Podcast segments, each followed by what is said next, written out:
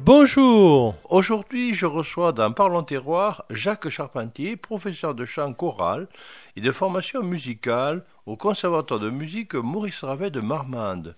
Sa passion, eh bien, bien sûr, c'est la musique en tant que chef d'orchestre et chef de chœur. Il vient nous présenter un concert intitulé Noël en chœur par le groupe vocal Arpège de Bordeaux qui se produira le vendredi 15 décembre à l'église Saint-Rémy de la ville à Bordeaux-Bacalan puis le lendemain, le samedi 16 décembre, à l'église Notre-Dame de Marmande à 20h30. Bonjour Jacques Carpentier. Bonjour. Alors, bon, Jacques Carpentier, vous êtes qui au juste? Vous êtes originaire d'où Je suis originaire du Gers. Ah, un Gersois. C'est ça, natif. Euh, je suis né à Auch. J'ai euh, fait mes études musicales euh, donc dans une école de musique dans le Gers avant d'intégrer la classe CHAM, qui est une classe à horaire aménagé comme celle de, de Marmont de Conservatoire, mhm. mais en jazz à Marciac. Ah, Marciac, euh, la capitale du jazz. Jazz in Marciac, donc euh, qui m'a vraiment baigné là-dedans, immergé. Puis ensuite, j'ai continué mon, parcours musical au Conservatoire de Toulouse, à la faculté de musicologie de Toulouse, et ensuite euh, à Bordeaux, à Bordeaux au conservatoire, au pôle supérieur pour apprendre donc la pédagogie, pour ensuite valider mes diplômes de formation en formation musicale, chef de chœur et chef d'orchestre. Alors au départ, l'instrument, on a commencé par quoi? J'ai commencé par la batterie pendant un an et puis j'étais tellement timide que je suis resté caché dans mon siège le jour de l'audition. Et puis euh, j'ai bifurqué sur le piano, qui a été mon, mon instrument donc euh, premier, puis le saxophone à Marciac. Et après, ben, petit à petit, j'ai découvert la voix, l'orchestre, et donc euh, c'est ce qui m'a fait m'orienter vers le travail que je fais actuellement. Alors, Marciac, bien sûr, c'est la capitale du jazz. au départ, c'était un peu dans le jazz, quoi. Oui, oui, oui, de manière un petit peu inattendue, parce que euh, voilà, les classes, euh, un peu comme les classes sport-études, hein, que, que, l'on connaît peut-être davantage, étaient très très rares. Et euh, c'était soit création donc de cette spécialité à Marseille, soit la fermeture du collège. Et donc en quatre ans, l'effectif a doublé. Donc ils sont passés de quatre classes à, huit classes, avec toute la toute la formation et la richesse qu'il y a maintenant, parce que les classes perdurent toujours à l'heure d'aujourd'hui. Oui, c'est devenu extraordinaire. C'est devenu un point de rendez-vous déjà à l'été, mais ça dure toute l'année, quoi, finalement. Oui, oui, oui. Il y a le, festival qui rassemble entre 150 et 200 000 personnes en été. Et puis, euh, il y a euh, l'activité, la saison culturelle, avec la, Strada, qui est la salle de, de spectacle, de concert qu'il y a là-bas. À la fois programmation de jazz, mais pas que. Et puis, il y a l'activité musicale au collège. Et donc là, c'est toutes les semaines, tous les jours de la musique. Tous les jours de la musique.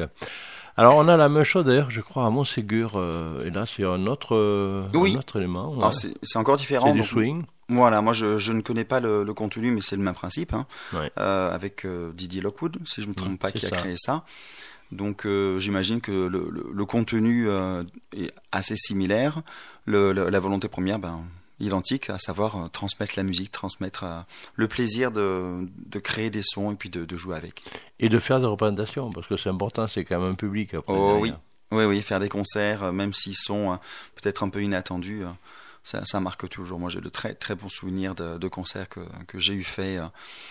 Tantôt dans des petites fêtes de village, donc avec le, collège de jazz Marciac, et puis d'autres fois c'était avec Michel Petrucciani ou d'autres. Voilà, des souvenirs fabuleux. Ça donne des rencontres extraordinaires. Mm, mm. Alors après, vous avez été euh, donc sur Bordeaux, donc au conservatoire. Alors le but c'était euh, d'apprendre pas que de la musique finalement. Non, c'est-à-dire qu'une fois qu'on a un bagage musical euh, solide, eh bien, soit on, on, on, en fait uniquement donc une pratique artistique, donc en tant que soliste, instrumental, vocale, soit on a envie de transmettre. Et dans ce cas-là, on a un peu comme les UFM, donc une, une spécialisation dans la pédagogie, où on apprend euh, la transmission de la musique à la fois sur la structuration, à la fois sur la psychologie de l'enfant, à la fois sur les objectifs, les, les, les, tenants, les aboutissants, les engagements nécessaires par rapport aux, aux conservateurs dans lesquels on enseigne, qui sont les ensembles classés comme celui de Marmande, et pour lequel il y a un cahier des charges qu'il faut qu'on respecte. Donc on apprend tout ça, et euh, ça nous permet d'arriver devant les élèves, devant des futurs musiciens ben, sans avoir trop de trop d'hésitation. Ça veut dire que ça demande une connaissance, euh, vous me parliez Arden, histoire de l'art, enfin il y a plein d'éléments qu'on ne soupçonne pas finalement. Oui, il y a, y a, plein de choses. La musique, euh, ça va de la pratique musicale euh, que, qu'on peut euh, voir de manière limpide quand on va à des concerts, euh, à euh, un régisseur son qui est derrière euh, la console et qui est tout aussi important parce que sans ça, ben il n'y a pas de spectacle. la lumière, le, un accordeur, un luthier, ce sont des métiers qui sont périphériques, qui demandent une connaissance musicale évidente. C'est-à-dire que généralement les luthiers, ben, ils savent jouer d'un violon ou d'un violoncelle, et qui en plus de cela ont une technicité, un art vrai, véritable de, de, construction, un facteur d'instrument, facteur d'orgue. Je sais qu'à Marmande, l'orgue va être relevé, c'est-à-dire qu'il va être complètement révisé euh, d'ici peu de temps. C'est un métier, eh bien, la personne qui le fait euh, est organiste, parce qu'il faut les doubles casquettes. Tout à fait, parce que facteur d'orgue, c'est un, un métier carrément. Ah bah oui comme mécanicien, on se dirait que ouais. non, on peut le faire. Effectivement, on peut faire de la bricole, mais euh, pour avoir un travail de qualité, euh, eh ben, il faut des personnes qui s'engagent à fond là-dedans. Il y a une orgue à l'Aréole qui a été révisée, qui a été refaite, qui a été oui. qui est extraordinaire. Hein. Oui, oui, il y a un orgue qui a, qui a beaucoup bougé parce qu'il il était à l'Aréole, il est reparti à Bordeaux, il ouais. est revenu, et euh, c'est un superbe instrument. Esthétiquement, bien sûr, et puis au niveau euh, son acoustique, il est génial. Tout à fait. Alors, euh, à partir de là, euh, donc, vous avez fait une formation pour euh, ensuite être enseignant, et donc, vous êtes arrivé finalement sur Marmande. Oui, le, le, hasard, parce que je, je, je, connaissais Marmande pour y passer en train, parce que je suis, j'ai passé une bonne partie de ma vie à Toulouse, pour mes études notamment. Mmh. Et quand je faisais ma formation à Bordeaux, ben, je passais par Marmande. Et voilà, le hasard a fait que je suis arrivé ici, que j'ai appris à, découvrir cette ville qui, euh, qui est plutôt petite en termes d'habitants, hein, mais qui est très très complète au niveau euh, culturel. Voilà, je, ne cesse régulièrement de le dire et j'espère que, que les personnes qui vivent intramuros à Marmande et aussi euh, autour se rendent compte de la chance qu'ils ont. Parce qu'il y a plein de plein d'entités musicales, il y a des festivals, il y a le conservatoire, il y a, il y a plein de choses. Le festival jazz de Jazz et Garonne, il y a Enfin voilà, je vais pas tous les citer parce que j'en oublierai forcément. Les nuits lyriques, le concours international de chant. Il y a, il y a des chœurs Val-de-Garonne que j'ai eu la chance de diriger. Il y a le chœur Allegria. Il y a l'Union musicale qui a elle-même créé euh, au début donc le, lancé le, le conservatoire. Enfin, il y a plein de choses, plein de choses. Donc euh, il faut en profiter. Oui, au niveau musique, euh, c'est mm. il y a beaucoup de choses. Beaucoup oui, oui, oui, oui, oui. Et alors euh, là, vous avez dirigé euh, en étant euh, donc vous étiez au, vous êtes au conservatoire. vous enseignez quoi là alors là, j'enseigne le chant choral, donc ça c'est la plus grande partie de mon de mon travail. Oui. Donc euh, différence entre le chant, parce qu'on peut éventuellement ne pas trop connaître les les particularités. Le chant, donc on, on pense au chant de variété ou au chant lyrique, parce qu'il y a mmh. également un enseignement euh, de chant lyrique euh, au sein du conservatoire. Moi, j'ai la casquette de chant choral, donc c'est l'équivalent en fait de l'enseignement, si je compare le violon, entre un professeur de violon par exemple, et un chef d'orchestre le chef d'orchestre, donc il va travailler sur le collectif, sur le montage de, de, musique avec plein de composantes différentes, des voix différentes, avec instruments, parfois avec piano, parfois avec orchestre. Et euh, bah, mon travail, c'est à la fois de donner l'envie de travailler dans le collectif, donc une sorte d'esprit d'équipe, à la fois de, de, de faire créer une symbiose entre toutes les idées, toutes les, euh, toutes les qualités des uns des autres, et, euh, et quand même de donner quelques rudiments de, de la voix, puisque euh, bah, la base, et là moi je sais que j'ai, il y a les classes à horaire aménagé à dominante voix mmh. à Marmande, en primaire à l'école Jean Jaurès et puis euh, au collège à l'Est scolaire, et donc je leur apprends aussi à poser leur voix, donc les rudiments de, de, de la pratique de la voix. Parce que bon, quand on dit chorale, c'est euh, à plusieurs voix, et mm -hmm. ce qui veut dire que là-dedans, on a plusieurs sons. Exactement, plusieurs sons, donc on appelle ça la polyphonie. Oui. Euh, téléphone, euh, télétransporter phone le son, polyphonie, plusieurs voix, donc euh, ça a la même racine.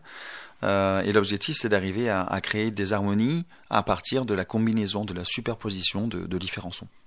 Alors on a depuis les sons aigus jusqu'aux sons graves, on va trouver quoi? Alors les sons aigus, si on parle d'un chœur, donc euh, chez les femmes, on va avoir les voix de d'alto, voire contralto, qui sont encore plus graves. On a les mezzo, mezzo soprano qui sont entre les deux, et les sopranos. Donc ça, c'est la nomenclature assez assez large. Après, euh, il y a des spécificités. Un soprano coloratur, qui est une une, une couleur euh, de voix encore différente, qui voilà plus légère. On a des sopranos lyriques qui ont des voix qui sont beaucoup plus puissantes, un peu plus épaisses.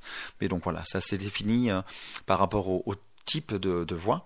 Et chez les garçons, on a le même principe, mais avec des noms différents. Mais l'étalement est le même. On a chez les basses, donc qui sont en bas, les, basses 2, qui sont vraiment basses, les barytons, qui sont entre les deux, et les ténors. Mais ensuite, on a les ténors légers ou les, euh, hautes contres, qui sont encore plus hauts.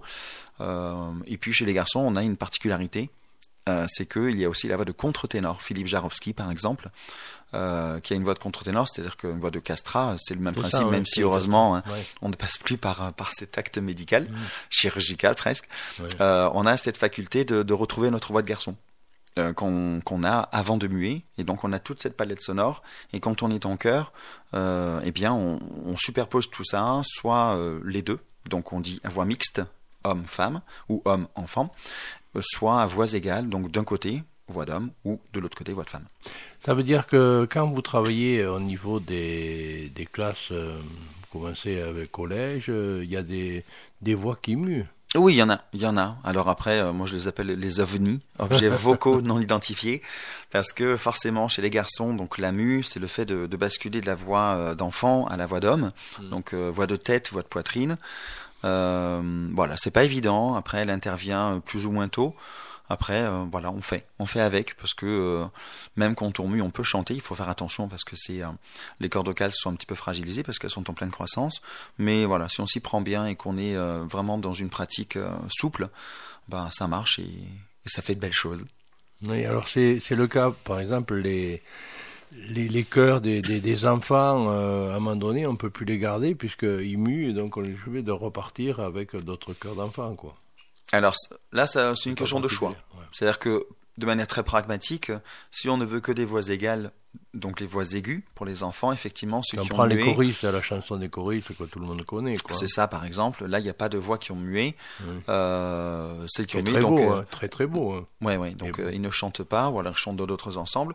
Après, euh, je sais que sur Marmande, donc moi, le, le, le principe, c'est de- d'avoir des élèves en formation. Donc à partir du moment où ils sont concernés par cette mue, les garçons, mais les filles aussi muent. hein. C'est moins moins audible, mais ça mue aussi. Eh bien, euh, qu'est-ce qu'on fait? On trouve des adaptations, on les fait octavier, c'est-à-dire qu'on les fait chanter un petit peu plus grave, ou parfois on écrit euh, quelques petites euh, adaptations pour qu'ils soient à l'aise. Et c'est, ça sonne bien, Et ça sonne bien. Ah, toujours. Alors donc vous avez conduit, euh, donc là vous travaillez sur la partie euh, au conservatoire, euh, donc c'est des chœurs du conservatoire? C'est ça, cœur d'enfant et cœur d'adulte avec le cœur, euh, le vibration qui est l'atelier vocal que, que dirigeait Marie-Claire Mestre jusqu'à il y a deux ans et demi. Oui, c'est ça, vibration. hein.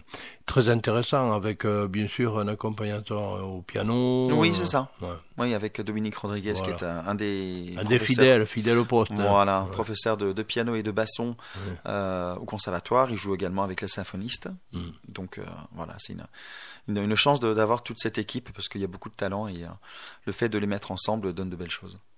Et là vous êtes, euh, vous produisez euh, en tant que. Oui, avec Vibration, on a des, des productions. Donc euh, là, on avait un concert euh, en début d'année à Beaupuy, le Ouais. 22 septembre. C'était jazz. Là. Euh, là, c'est un répertoire de... Oui, c'est ça, plutôt orienté vers le Ah, jazz. extraordinaire d'avoir un chef de chœur qui est au milieu et qui euh, finalement, ça c'est fort. hein. Oui, oui. Mais c'est euh, voilà, chaque année, euh, le directeur du conservatoire Vincent Audio donne une thématique qu'on essaye de, de nourrir musicalement. Donc l'année dernière, c'était le jazz. Donc c'est pour ça qu'on avait un répertoire autour de voilà de cette thématique. Euh, il y avait à la fois un petit peu de gospel, négro spiritual et, donc euh, de jazz actuel notamment. Et puis cette année euh, complètement différent, donc on est- sur le sport parce que JO 2024, on est en plein là-dedans. Donc le lien entre la musique et le, sport, la musique, le sport, la danse, enfin voilà. Et donc on essaie de, de, se rapprocher un maximum de ça avec des concerts qu'on fait en essayant de les faire le plus souvent possible. Là, on en a un le 25 juin prochain, 2024. Mhm. On en a un autre là tout, tout, tout, tout prochainement, parce que c'est le 16 décembre, parce que je, je dirige donc le chœur arpégé à Bordeaux. Et euh, comme on vient faire un concert à Marmande, ça me paraissait logique de, de comme je dirige les deux, ben, de les associer. Donc euh, ils seront ensemble euh, le 16 décembre à Marmande notamment. Le 16 décembre. On en reparlera tout à l'heure. Oui. Alors après, vous, vous parti, enfin, vous êtes également, vous avez été chef de chœur euh, à la chorale Val de Garonne. Oui, oui, oui, oui. Alors là, ça a été euh, plutôt inattendu sur le début parce que Vassil Roussov, qui était le chef de chœur de avant moi, Mm. euh, a eu une mutation professionnelle. Oui. Et donc, en 15 jours, il a, fa- il a fallu trouver euh, bah, oui. une suite pour que les chanteurs qui, euh, de Val-de-Garonne qui sont adorables, qui sont vraiment avec beaucoup d'envie, ben, puissent continuer leur, leur pratique, leur art. Donc, ils, ils m'ont téléphoné. Et puis, ben voilà, je les ai écoutés et le projet m'a plu. Notamment parce que je trouve que à Val-de-Garonne, entre autres, hein, euh, leur première envie, c'est de, c'est de se dépasser. Et ça, moi, c'est ce que j'aime. Mm.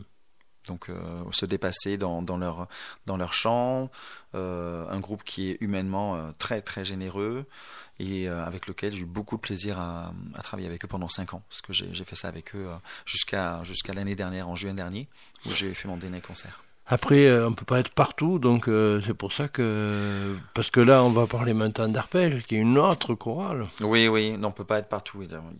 La vie est faite de choix, choisir, euh, c'est renoncer. C'est toujours laisser Et, quelque chose derrière soi. Voilà, donc là, bon, c'est un peu personnel, mais le, j'ai une famille avec trois enfants. Mm. Et euh, quand on s'est installé à Marmande, il y a en 2017, euh, c'était pour en profiter. Parce que euh, avant, ben, je les voyais très peu.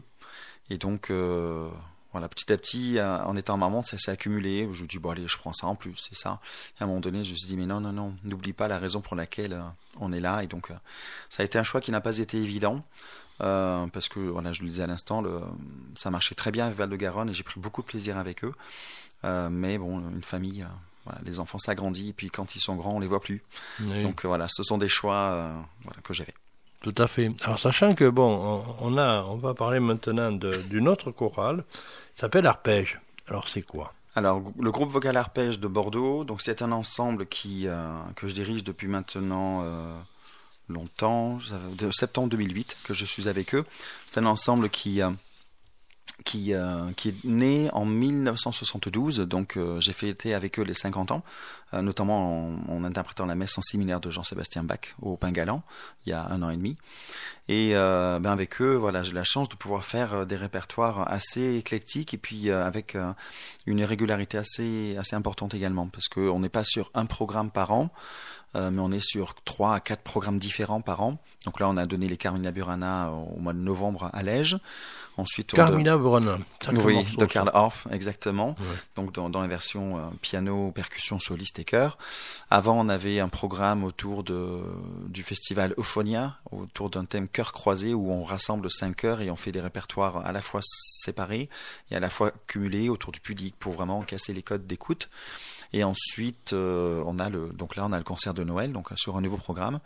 Et on, on repart l'année prochaine sur un programme autour de la musique baroque, Lies meine Freude, donc de, le motet de Bach pour basse continue euh, et orchestre à cordes. Et on finira l'année avec le Requiem de Forêt et le Magnificat de Kim Arnesen. Tout à fait. Vous êtes de nombreux là, ce- ce- cette scène de. Il y a 45 chanteurs au 45. sein d'Arpège, oui. Alors, euh, ils sont tous bordelais?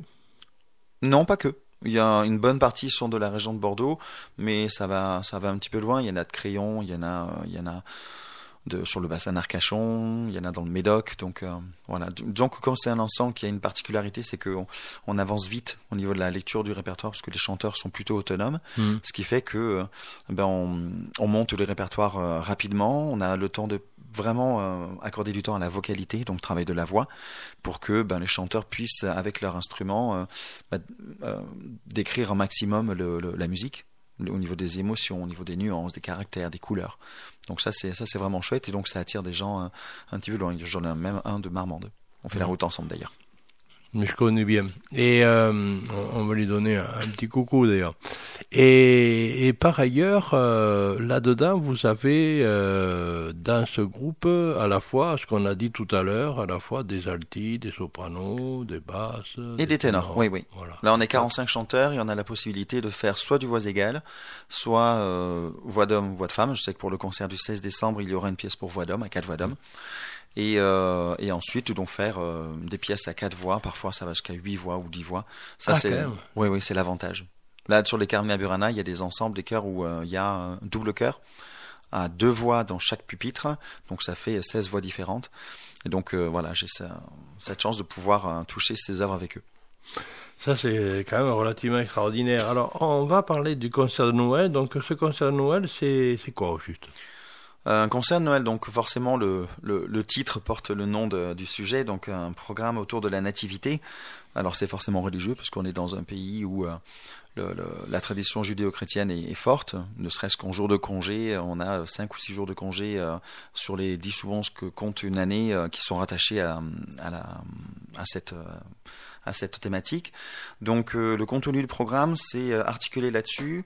Pour autant, je voulais pas faire, parce que c'est une période qui est un petit peu festive, alors on a toujours des idées, parfois de l'amorosité, parfois du pétillant. Donc je voulais proposer un programme qui balaye un peu tous les styles de musique, à la fois la musique classique, baroque classique et à la fois la musique actuelle pour montrer que les compositeurs en ayant euh, une même thématique donc euh, qui est la naissance du Christ de Jésus euh, ou plus largement sur la lumière, ce que j'ai orienté là-dessus, et eh bien malgré la lumière au cœur de la nuit. C'est ça. malgré toutes les différences de, de, de type de musique, musique classique, musique gospel, musique de variété, eh bien on peut se retrouver dans une émotion qui décrit la même chose. Et donc voilà, mon idée initiale c'était celle-ci, de faire une sorte de d'arc-en-ciel et de montrer que quels que soient les, les supports, on, parle de la même chose. Alors justement, on va commencer par écouter un premier morceau euh, qui représente, qui sera euh, donc euh, chanté au cours de ce concert de Noël. Alors, c'est quoi au juste? Tolite Hostias. Donc c'est un extrait de, l'oratorio de Noël de Camille Saint-Saëns. Camille Saint-Saëns, c'est un compositeur donc euh, qui est en 1835 et est mort en 1921, donc romantique, fin romantique, euh, qui connaissait très bien Berlioz, Gounod, Liszt ou Rossini par exemple. Euh, il a également fait beaucoup d'études complémentaires, donc euh, de l'aide mathématiques, astronomie, philosophie, histoire, archéologie, donc il connaissait beaucoup de choses. Et il a fait beaucoup de compositions pour orchestre seul ou pour chœur et orchestre. Donc ça, c'est un extrait que nous écoutons et qui parle donc de, de la naissance du Christ.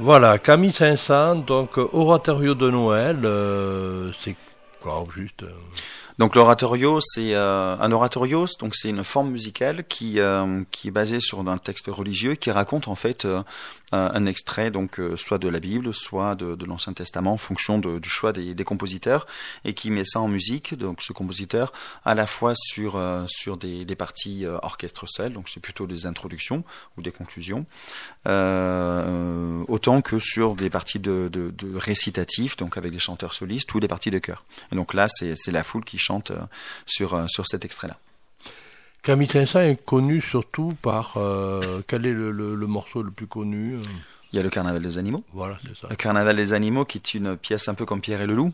Euh, donc qui voilà qui retrace un petit peu tous les animaux donc de manière assez assez rigolote à travers justement le, la, la, particularité de chacun des instruments que, que l'on connaît que ce soit donc le, la clarinette, il y a, enfin il y a plein de plein d'instruments dans cette œuvre parce que voilà le hautbois, la harpe, enfin plein plein de choses.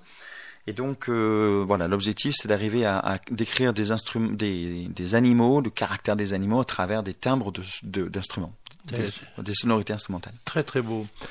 Alors on va justement poursuivre avec un autre morceau qui est euh, là c'est un morceau anglais je pense, Spiritual of Way de Benoît Urbain. Oui, Spiritual of You. Euh, donc Benoît Urbain c'est un, chanteur, un chef de chœur euh, français. Ce chant, alors le titre parle donc vu l'esprit, mais les paroles ne sont, il n'y a rien en fait, c'est-à-dire qu'elles ne décrivent rien, ce sont des onomatopées.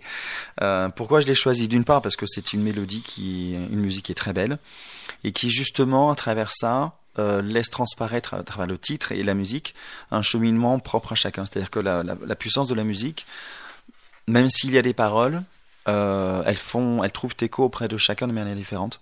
Et euh, pourquoi j'ai mis cette pièce-là, c'est parce que justement, il n'y a, a, pas de paroles, ce sont des onomatopées, et donc chacun est libre à travers ça de, de mettre un peu ce qui lui passe par la tête, ce qu'il a envie de, de faire passer en chantant euh, cette musique.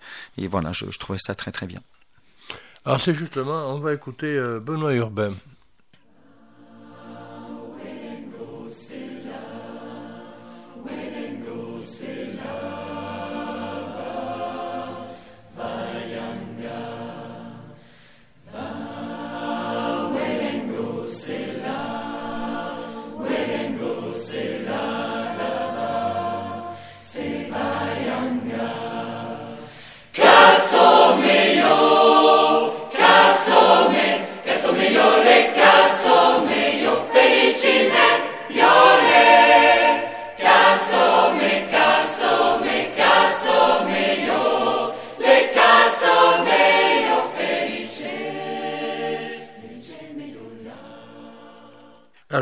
Benoît Urbain, euh, particularité de ce, jeune homme Donc ce, jeune homme, euh, donc c'est une personne qui, euh, si je ne me trompe pas, donc a chanté dans le chœur national des jeunes.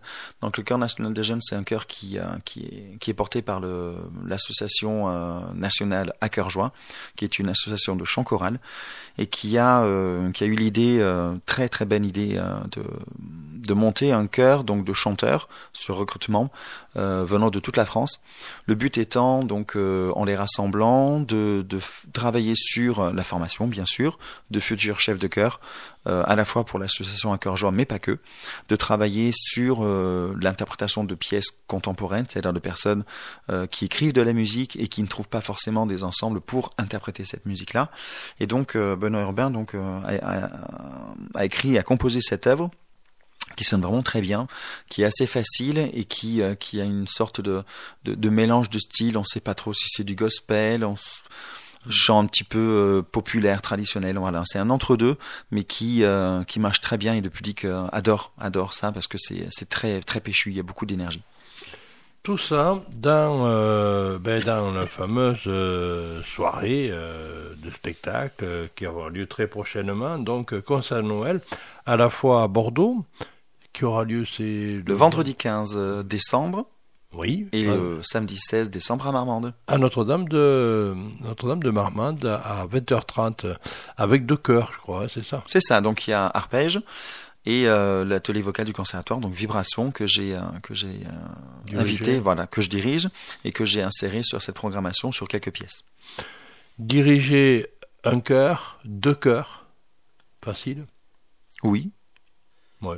La difficulté, euh, elle réside, je pense, seulement dans le dans le projet. C'est-à-dire que, sauf si ce sont des ensembles qui sont plutôt éloignés, où on pourrait éventuellement faire la même chose, euh, avec des, des, des, productions, donc des concerts partagés sur la même œuvre pour compléter le chœur, parce que peut-être pas suffisamment nombreux. Après, il faut avoir des projets différents pour ne pas faire doublon et que euh, les chanteurs de l'un et de l'autre ne se disent pas, oh, il fait un peu la même chose dans tous ces ensembles. Ce serait peut-être la seule difficulté. On va finir avec euh, Peter euh, Schindler, un morceau, un extrait.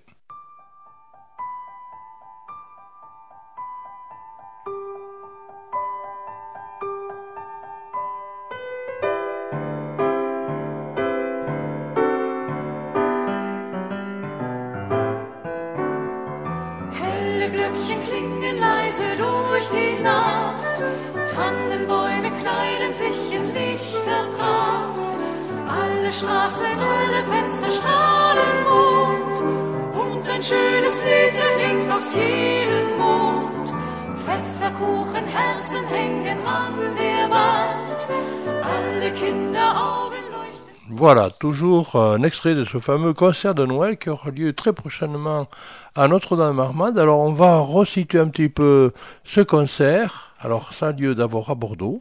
Bordeaux, l'église Saint Rémi de la Vigne à Bordeaux-Bacalan, vendredi 15 décembre à 20h30 et samedi 16 décembre église Notre-Dame de Marmande avec euh, le chœur vibration Dominique Rodriguez au piano et arpège qui euh, voilà qui qui porte ce projet. Voilà, concert de Noël puisqu'on arrive à très rapidement à Noël. Donc euh, on est à quelques jours de Noël et concert Noël, c'est quelque chose qui est extraordinaire. Donc euh, une œuvre sur la nativité, thème musical nativité. Eh bien, euh, merci Jacques Charpentier de nous avoir éclairé sur cette partie extraordinaire qu'est la musique. Merci beaucoup, merci pour votre accueil.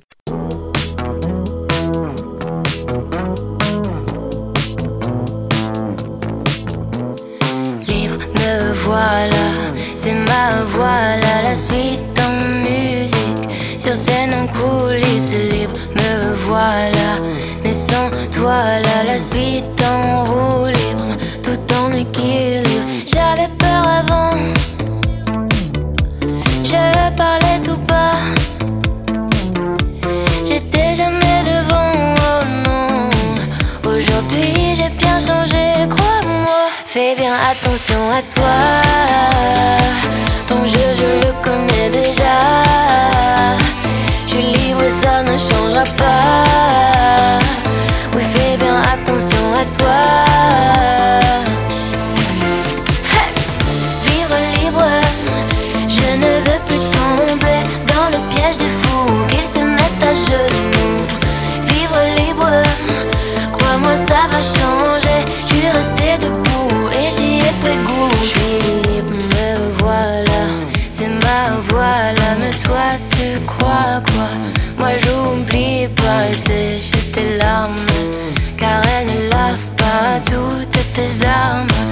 Contre moi. J'avais peur avant, me voilà. Bonjour, aujourd'hui je reçois Christophe Croigelong, maire de Virazay, mais également vice-président de Val-de-Grande Agglomération en charge de l'agriculture, l'attractivité territoriale et la prospective. Alors, bonjour Christophe. Bonjour Patrick. Alors, on va d'abord parler euh, d'un sujet dont on a abordé il y a déjà depuis une quinzaine de jours. C'est l'entreprise Georgelin qui connaît des difficultés euh, sur ton territoire. C'est quoi? On en est où là? On en est où avec donc un redressement judiciaire hein, pour cette euh, entreprise de 350 salariés créée par euh, Lucien Georgelin qui est aux commandes avec euh, son frère Patrick et depuis donc voilà déjà le 31 juin dernier redressement judiciaire qui permet de geler les dettes pour cette entreprise et qui donc va avoir une nouvelle audience au tribunal de commerce d'Agen qui aura lieu le 23 janvier prochain. C'est-à-dire qu'on lui avait donné... Euh... Normalement, il avait trois, trois mois, c'est ça? C'est ça, trois, quatre mois pour euh, donc euh, euh cette euh, présentation devant euh, ce moment qui a eu lieu donc dernièrement avec voilà c'était fin, fin octobre ou début novembre. Et mmh. donc, euh, euh, le tribunal de commerce a donné deux mois de plus dans le cadre de ce redressement pour cette entreprise qui fait des bénéfices. Voilà, qui a eu un très bon mois d'octobre dernier parce que c'est une entreprise rentable qui arrive à progresser par rapport à l'an dernier. C'est plus de 25% de progression sur le chiffre d'affaires.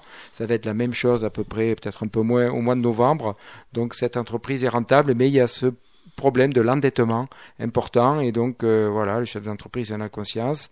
Et donc euh, voilà il faut trouver des solutions pour pour euh, à la fois étaler la dette pour mettre en place peut-être de nouvelles sources de financement voilà donc toutes les perspectives sont là. Je tiens à signaler qu'il y a un soutien important des collectivités qui se sont mobilisées dès le départ. Hein, le conseil régional, le département, euh, l'agglomération ont euh, été là pour trouver des solutions et elles le seront encore avec de nombreuses communes qui ont voté des motions de soutien à l'entreprise, aux salariés et un appel donc à ce qu'il euh, y ait une mobilisation de l'État et des acteurs publics pour trouver des solutions pérennes. Alors, ça veut dire que cette entreprise, elle est quand même accompagnée par la grande distribution, parce que c'est quand même assez rare de voir une entreprise qui a misé euh, sur la grande distribution. En effet, pour une entreprise au départ qui était un stade artisanal, qui s'est transformé, un stade euh, semi-industriel et puis industriel, qui avait fait le pari dès le départ, et euh, Lucien Georgelin le raconte bien, d'avoir eu des marchés ouverts grâce à Monoprix, grâce à Casino et d'autres. Et donc euh, voilà, la distribution est là pour acheter ces produits. Ils ont fait un geste, entre guillemets, c'est-à-dire ils ont accepté la hausse des prix de tous les produits, déjà depuis plusieurs mois, de, depuis plus de, voilà, depuis cet été, avec les consommateurs aussi qui répondent, parce que c'est des produits de qualité. Et donc malgré ce coût supplémentaire, eh bien, les consommateurs continuent à acheter des produits euh, Georgelin parce qu'ils sont un gage de qualité et, de bon goût. Alors il faut dire c'est que bon malheureusement il y a eu un petit peut-être un problème de gestion mais aussi euh, ben, l'augmentation euh, des charges que ce soit le verre les, la plupart des, des fluides tout le monde a été impacté.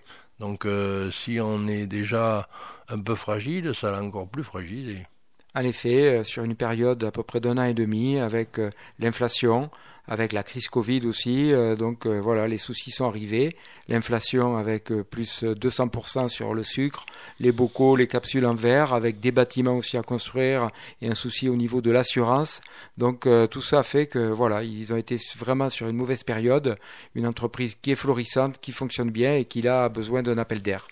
Alors il faut savoir c'est que c'est le deuxième confiseur de, de France après Andros. Deuxième, en effet, dans la gamme de la transformation des fruits, avec aussi euh, donc euh, toute la gamme de production de pâtés, de produits apéritifs, euh, une entreprise qui cartonne pour la fabrication des corbeilles pour les fêtes, et aussi il y a une entreprise de fabrication de céréales à Villeneuve-sur-Lot avec un site, et donc voilà, on a des produits de qualité qui répondent aussi aux besoins des consommateurs et aussi à certains agriculteurs qui ont débouché avec la transformation de leurs produits, et notamment un groupe de producteurs Lot-et-Garonnais s'est constitué pour euh, acheminer et écouler les produits, euh, que ce soit pommes, pruneaux, qui sont transformés par l'entreprise.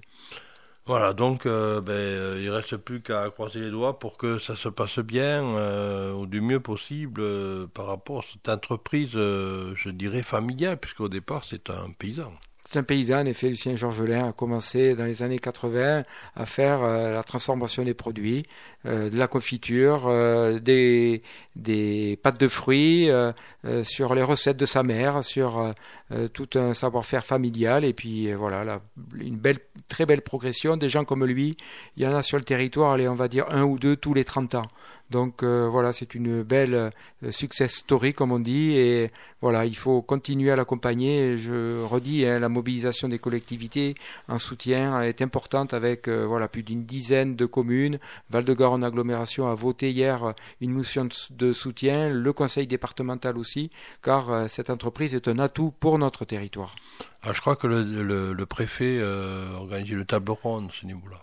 Le préfet, en effet, euh, organisera, on ne sait pas les délais encore, mais bon, euh, on en de nombreux contacts euh, avec le sous-préfet, avec, voilà, je sais que Jacques Bidiri a été en contact avec lui aussi, pour que, voilà, on puisse le plus tôt possible avoir des premières tables rondes sur les solutions pour sortir cette entreprise de ses difficultés. De ces difficultés, donc l'entreprise Georgelin qui passe euh, qui est dans, je dirais, euh, qui est dans une situation un peu difficile, mais enfin, il faut souhaiter que l'an 2024 soit meilleur que celle de 2023. On a eu l'occasion la dernière fois de parler du projet alimentaire territorial, le PAT, qui a été mis en place au niveau de Val-de-Gorne agglomération. Vous avez organisé déjà une première réunion du côté de Bouglon. Et là, Montpouillan, c'était. Montpouillan plutôt. Et euh, dans le secteur euh, en ah Gascogne, je dirais. Là, on est revenu en Guyane, puisque c'était à Fouillé. C'est ça. Et euh, alors, c'est qu'est-ce qui, qu'est-ce qui est ressorti de cette euh, réunion sur le PAT Cette deuxième plénière, en effet, du 31 octobre, a réuni 73 participants, avec euh, toujours le travail en atelier, avec euh, nos quatre thèmes hein, qui sont autour de l'accès à l'alimentation des circuits courts, l'installation et transmission pour le foncier agricole, tout ce qui est thématique autour de la des transitions agroécologiques, et ensuite la question des transformations et des logistiques euh, pour tout ce qui concerne à la fois l'agriculture et l'alimentation. Et euh, autour de ces thèmes-là, eh bien, on a sorti de ces ateliers que le premier travail qui devra porter sera sur la restauration collective. Euh, car euh, c'est un domaine dans lequel euh, l'agglomération, avec ses crèches et ses centres de loisirs, eh bien, peut agir, les communes aussi. Et donc, on souhaite renforcer les produits bio et locaux dans l'approvisionnement avec un premier travail qui sera fait avec la crèche structure multi-accueil Croquelune de Tonès, qui servira de pilote pour un travail d'accompagnement et de proposition de produits bio et locaux. Et ensuite, l'idée, c'est de travailler sur la préfiguration de ce qu'on va appeler un pôle d'excellence alimentaire sur euh, le territoire. Donc euh, voilà, une, une, étude va être lancée pour s'appuyer sur l'existant, parce qu'on a de nombreux atouts, que ce soit au niveau des producteurs, des transformateurs, et aussi peut-être euh, aller sur davantage euh, l'identification des besoins du territoire pour que euh, l'approvisionnement de produits locaux, toutes les questions aussi de transformation locale puissent avoir des réponses. Donc on a un territoire gastronomique, de produits locaux, et bien pour concilier alimentation, cette idée d'aller vers ce pôle-là est apparue comme une nécessité par, par le travail qui a été engagé donc suite à ces deux grandes tables rondes. Vous avez eu, je crois, un film dans le cadre du programme alimentaire. Aliments, Terre, TE2RE. Oui, euh, on était au mois de novembre avec euh, cette euh, diffusion de plusieurs films de ce festival alimentaire. Donc il y a eu au Plaza en effet la diffusion d'un film. Il y en a eu sur d'autres territoires qui doivent et qui permettent de questionner, de débattre sur les questions de l'agriculture aujourd'hui, sur l'alimentation, sur comment on fait et comment on permet aux agriculteurs d'avoir un revenu rémunérateur, c'est ça qui est essentiel, qu'ils puissent vivre de leur profession, tout en répondant aux défis actuels, hein, que ce soit par rapport à, au bien-être animal, que ce soit aussi par rapport à l'agroécologie, et que ce soit aussi par rapport à une production de masse, parce qu'on est nombreux sur la planète, donc il faut pouvoir répondre à toutes ces exigences-là, et en parallèle avoir euh, aussi le pendant sur l'alimentation. Il n'est pas normal aujourd'hui que des gens meurent de faim dans le monde, que même en France, euh, la malnutrition concerne tant de personnes. Donc euh, voilà, ces films, ils permettent de questionner et d'engager des débats. C'est une approche citoyenne importante et c'est le rôle de la culture. Alors c'est là on associait euh, agriculture et culture hein, finalement à travers euh, ce film-là et cette soirée qui était finalement sur le PAT. projet alimentaire territorial, donc capital, puisqu'on on a quelques, quelques, jours, quelques jours de il y a des villes comme Bordeaux, euh, si on n'alimente pas Bordeaux en trois jours, euh, ben, ils n'ont plus rien. Donc euh, c'est extrêmement important, on parle de souveraineté alimentaire, c'est capital c'est capital et euh, cette souveraineté, nous, on a le bénéfice d'être un terroir agricole. Hein, la grande partie de la surface, donc euh, qu'on appelle euh, agricole utile du Lot-et-Garonne, elle est pour l'agriculture. On a donc des produits, plus de 70 productions différentes. Donc on a des atouts et ces atouts-là, eh bien, il faut continuer à, à, travailler avec le monde agricole pour faire en sorte qu'ils puissent produire, qu'ils puissent être rémunérateurs pour eux et que euh, l'on puisse avoir des produits en France de qualité. C'est essentiel. Alors, puisqu'on parlait de, du alimentaire, euh, aliments et terre, euh, les restos du cœur qui sont en train de démarrer la campagne pour, malheureusement, chaque année, Coluche avait une idée extraordinaire, mais tous les ans, ça continue et encore pire puisque euh, il y a de plus en plus de demandeurs. Euh. et justement, on va écouter un morceau de musique, Beau Papa, je crois, dans le cadre des Enfoirés.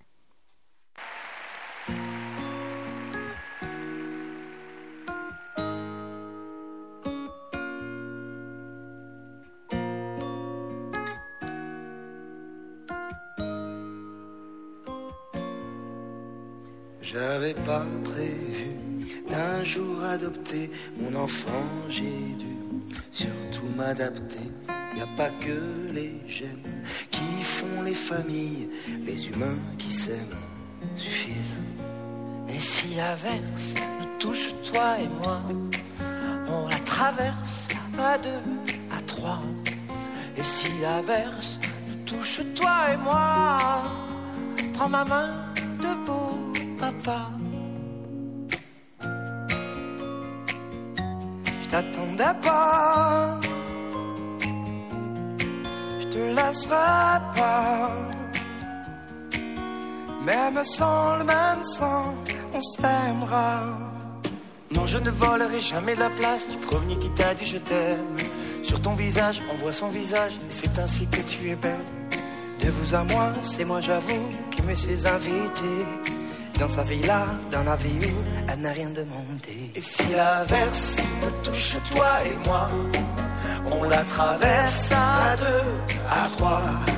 Et si l'inverse ne touche toi et moi, prends la main de beau papa. Je t'attendais pas, je te laisserai Même sans, même sans, on s'aimera.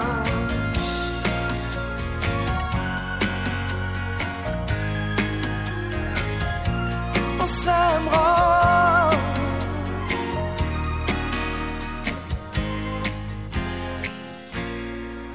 J'avais pas prévu d'un jour adopter en vérité nue. C'est toi qui l'as fait. Y a pas que les gènes font les familles du moment qu'on s'aime. Et si l'averse nous touche toi et moi, on la traverse à deux, à trois. Et si l'averse nous touche toi et moi, prends ma main, tu prendras. Je t'attendais pas, je te Même sans, on s'aimera.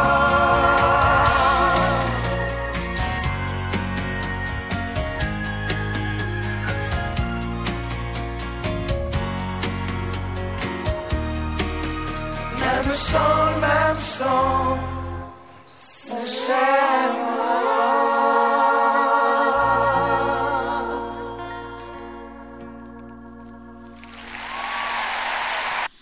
Voilà, c'était Beau Papa, donc euh, de Vianney, euh, chanté dans le cadre des Enfoirés, euh, donc la problématique des restos du cœur. Alors on va parler toujours avec Christophe Croix-Gelang, on a abordé les problèmes alimentaires, avec également Georges Lin.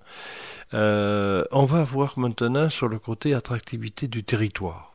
En effet, l'agglomération euh, a lancé l'écriture euh, d'une ce qu'on va appeler une feuille de route de valorisation du territoire.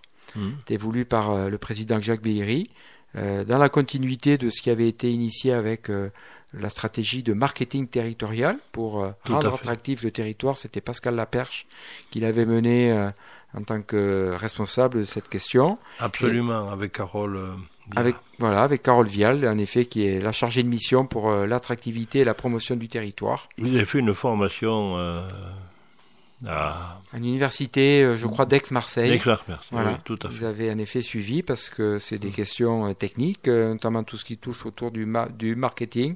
Et donc euh, voilà, Pascal Laperche, je salue sa mémoire, Oui. euh, qui s'était impliqué euh, vraiment à 100% dans ce dossier, qui avait apporté toute toute sa chaleur et son savoir-faire. Eh bien, euh, voilà, ben on s'appuie là-dessus, on s'appuie sur son travail euh, euh, avec la mise en œuvre de Destination Val-de-Garonne. Eh bien, cette destination Val-de-Garonne, on l'a fait rebondir pour valoriser notre territoire avec deux objectifs pour ce qui a été voulu, c'est travailler sur la fierté d'appartenance, que les habitants du Val-de-Garonne ils soient des ambassadeurs de notre territoire et qu'on puisse ensuite euh, développer la notoriété de notre territoire à l'échelle euh, du département et au-delà, et notamment du sud-ouest. Et euh, ce travail euh, est bien abouti avec euh, depuis plusieurs euh, jours euh, et jusque encore euh, euh, au milieu de la semaine prochaine, euh, vous allez avoir sur et vous pouvez voir sur les panneaux en bord de route, euh, voilà trois trois portraits de de trois personnes du Val-de-Garonne. C'est Mélanie, c'est euh, Françoise, c'est Anthony, euh, et ils sont là parce que Val-de-Garonne résonne. Alors, Val-de-Garonne résonne avec trois portraits, donc euh, trois portraits de, de personnages euh, euh, typés, euh, je dirais, euh, du territoire. Euh, alors, Françoise, c'est qui? Françoise, elle est gérante d'une boutique euh, qui euh, euh, remplace l'encre dans des cartouches à Marmande. Elle est aussi actrice amateur dans une troupe. Elle est sur le territoire depuis de nombreuses années. Donc elle est investie sur ce territoire. Alors ensuite, on a Mélanie. Mélanie, Mélanie, elle est formatrice, elle habite Couture-sur-Garonne. Euh, oui, j'ai pas cité pour Françoise qui habite euh, à Foguerolles. Mhm. Euh, elle va être maman dans quelques semaines et elle est aussi pompier volontaire. Voilà, ça c'est Mélanie. Et puis on a Anthony. Anthony, Anthony, ben écoutez, il est horticulteur. Il est horticulteur sur la couveuse agricole de Val-de-Garonne. Ah, la Euh, couveuse agricole. Euh, Parlons-en deux secondes. On va en parler un peu et je finis sur lui. Ouais. Il est surtout aussi globe-trotteur parce qu'il est de Tonès, il habite à Gonto et il a euh, travaillé autour du tout ce qui était marketing, les marques, la mode aussi. Et donc euh, il a eu un, un parcours en tant qu'étudiant et à ses métiers, à ses premiers métiers. Et puis sa passion c'était l'horticulture, donc il s'est installé pour euh, la production de fleurs. Et là, euh, pour au lieu de s'installer comme ça, il est venu à la couveuse. La couveuse était pour lui, parce qu'elle permet à des gens comme lui qui euh, ont une passion, soit le maraîchage, lui c'est l'horticulture, de pouvoir avoir à disposition donc des serres, de la terre, un hangar, et pour euh, pendant trois ans, euh, eh bien se tester et voir si ça marche bien. Il a l'air de faire de bons débuts. Il est présent au marché de Marmande. Il travaille euh, avec euh, tout un réseau de gens qui lui achètent ses fleurs. Et donc, euh, voilà, fleuristes, euh, grossistes. Et donc, et les particuliers aussi peuvent le retrouver sur le marché. Et donc, voilà, comme les deux autres personnes qui ont joué le jeu et qui ont accepté, parce que c'est pas évident pour des gens qui sont pas des professionnels de se porter comme ça euh, volontaire euh, et de répondre oui pour euh, être exposé et afficher donc leur, leur adhésion à Val-de-Garonne. Voilà, Val-de-Garonne résonne donc pendant un mois. Euh, on aura à la fois des affichages, ça passe dans la presse, les radios locales, les clips aussi. euh, clip au au cinéma, tout Ouais. à fait un clip euh, si vous allez au Plaza ou au cinéma d'Autonès, eh bien vous allez avoir pendant euh, une minute onze euh, la présentation de, du territoire avec donc Val-de-Garonne résonne avec aussi ensuite euh, voilà des spots radio avec euh, de l'affichage euh, sur Marmande, la présence aussi sur les réseaux sociaux. Euh, L'idée c'était d'être dans une résonance euh, on va dire un peu interne et de rendre la fierté aux habitants en disant ben, Val-de-Garonne c'est une euh, intercommunalité avec 43 communes, c'est aussi une offre de service important. Et Val-de-Garonne résonne quand on prend le transport scolaire, résonne avec euh, les centres de loisirs, les crèches, avec euh, les piscines, avec euh, les déchetteries, avec la voirie, donc euh, tous ces objets du quotidien, eh bien euh, avec un petit groupe d'élus euh, qui ont piloté euh, ce travail autour de Val-de-Garonne résonne, qui a été présenté ensuite au bureau communautaire, qui a eu l'adhésion de l'ensemble euh, des maires. Et on l'a présenté hier au conseil communautaire, eh bien, on a souhaité avoir cette première étape pour être sur la fierté des habitants de leur territoire, qu'ils identifient un, un parmi eux hein, qui euh, donc a cette fierté et qui permet donc euh, d'avoir cette résonance. Voilà, donc on est dans le marketing territorial. Alors, je pense que ça, c'est la première euh, pierre de l'édifice parce que vous avez d'autres projets. D'autres projets, en effet, avec ce qu'on appelle un univers de communication. Euh, L'idée, c'est pas obligatoirement de faire une nouvelle marque. Il y a Val-de-Garonne. Là, c'est euh, la, notoriété, il faut la construire avec un univers de communication qui va se développer en 2024, donc d'ici quelques mois, avec la mise en œuvre d'un site internet dédié à l'attractivité, un site pilote qui euh, va être en parallèle avec le site officiel de Val-de-Garonne. Donc ce site territoire sera là pour proposer à tous ceux qui vont dessus euh, les services, euh, le tourisme, euh, l'offre attractive aussi pour euh, l'économie et d'être donc euh, dans une stratégie là de marketing. Il y aura ensuite un plan de promotion et de co-construction euh, avec les acteurs du territoire. C'est un des objectifs pour 2024-2025 qu'on travaille avec euh, les habitants, les professionnels, qui peuvent aussi être porteurs de, ce rôle d'ambassadeur pour euh, vanter notre territoire, pour le rendre attractif. Et tout cela sera évalué en 2025 pour engager un travail dans une stratégie d'attractivité partagée. C'est important parce que finalement, pour avoir participé à certains ateliers, c'est euh, quelqu'un qui vient de l'extérieur, c'est euh, savoir euh, finalement quels sont les éléments qu'on va trouver sur le territoire. Les éléments qu'on trouve, en effet, il va souvent. La crèche, parce que bon, on arrive parce qu'on a des enfants en bas âge, c'est trouver il y a une crèche, est-ce qu'il y a voilà, c'est toutes les questions qu'on se pose et qu'on doit aborder rapidement pour au niveau des informations. Ça peut être également tout ce qui est déplacement, etc. En effet, donc ça sera un des objectifs du site internet, le site territoire, dirigé valorisation attractivité. Il y aura de nombreux liens sur tout ce qui est tourisme, économie. Ça, c'est un élément essentiel pour euh, que les gens puissent avoir des réponses. Et euh, aussi, il faut qu'on valorise euh, notre territoire qui, avec de nombreuses pépites, hein, que ce soit au niveau industriel, que ce soit au niveau entrepreneuriat, que ce soit au niveau aussi du tourisme et aussi des histoires à raconter et des ambiances qui sont importantes et qui font notre identité avec l'idée d'être dans une valorisation importante qui doit être un premier temps comme une sorte de marque, mais qui doit aller au-delà et qui doit engager. Je pense que l'ensemble des élus sont euh, volontaires pour que l'on puisse être davantage identifié. On est entre Bordeaux et Toulouse, on est une terre d'accueil traditionnelle. Euh, nos partenaires euh, et nos voisins aussi, que ce soit communauté de communes de Duras, du Pays de Landes de Gascogne, de Lausanne, travaillent avec nous et on a cette volonté commune d'être un peu porte-flambeau de notre territoire. Ce Gironde aussi ce Gironde aussi, tout à fait, le réolé. Euh, en effet, dans euh, le forum des transitions qui a été lancé par le président Billiri et René Zaros en charge de l'économie, euh, la communauté de communes du, du, réolé est associée, comme aussi celle du confluent voisin. Tout à fait. Donc, le Marmandais, euh, c'est la, la, question euh, centrale, c'est euh, finalement le Marmandais rayonne et donc Val-de-Garonne agglomération rayonne. je crois qu'il y a eu des actions quand on parle de pépites, c'était même à un moment donné le lait dans les vœux, on avait une pépite, donc depuis c'est un peu c'est ça le marketing oui, territorial. C'était en effet d'avoir donc euh, une pépite cachée. Et donc les pépites, elles ne sont pas cachées, elles sont vivantes, elles sont réelles, elles permettent de créer de l'emploi, elles permettent d'avoir des services euh, sur le Marmandais, sur l'Autolinqué.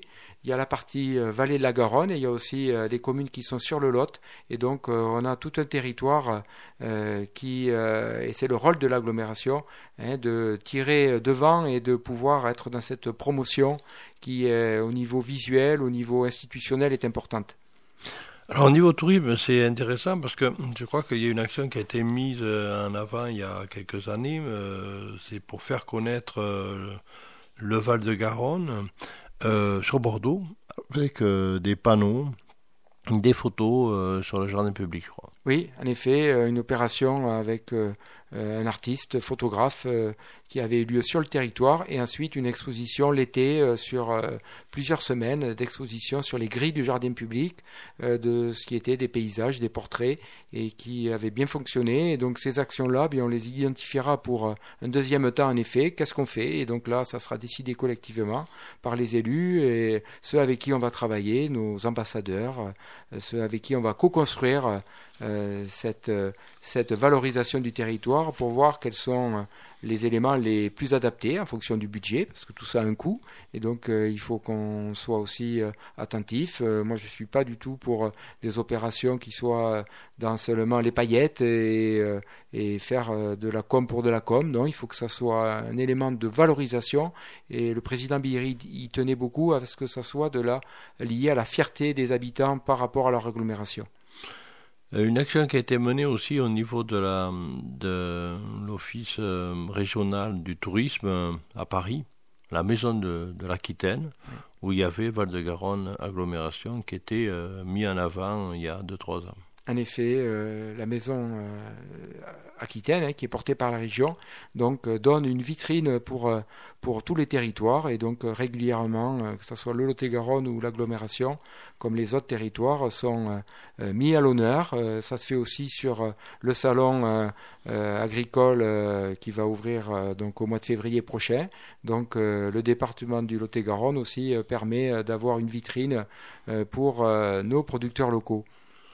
Voilà, donc on va s'arrêter là-dessus sur la le lancement. Enfin, bon, c'était une reprise finalement du marketing territorial sur l'attractivité euh, territoriale euh, qui a été lancé maintenant depuis 15 euh, jours ou 3 semaines. C'est ça, depuis 15 jours et qui va encore continuer pour pour qu'on identifie donc Val-de-Garonne résonne et que chacun de nous cette résonance puisse avoir lieu. Merci Christophe. Merci Patrick. Je vous dis à la semaine prochaine. Bye bye.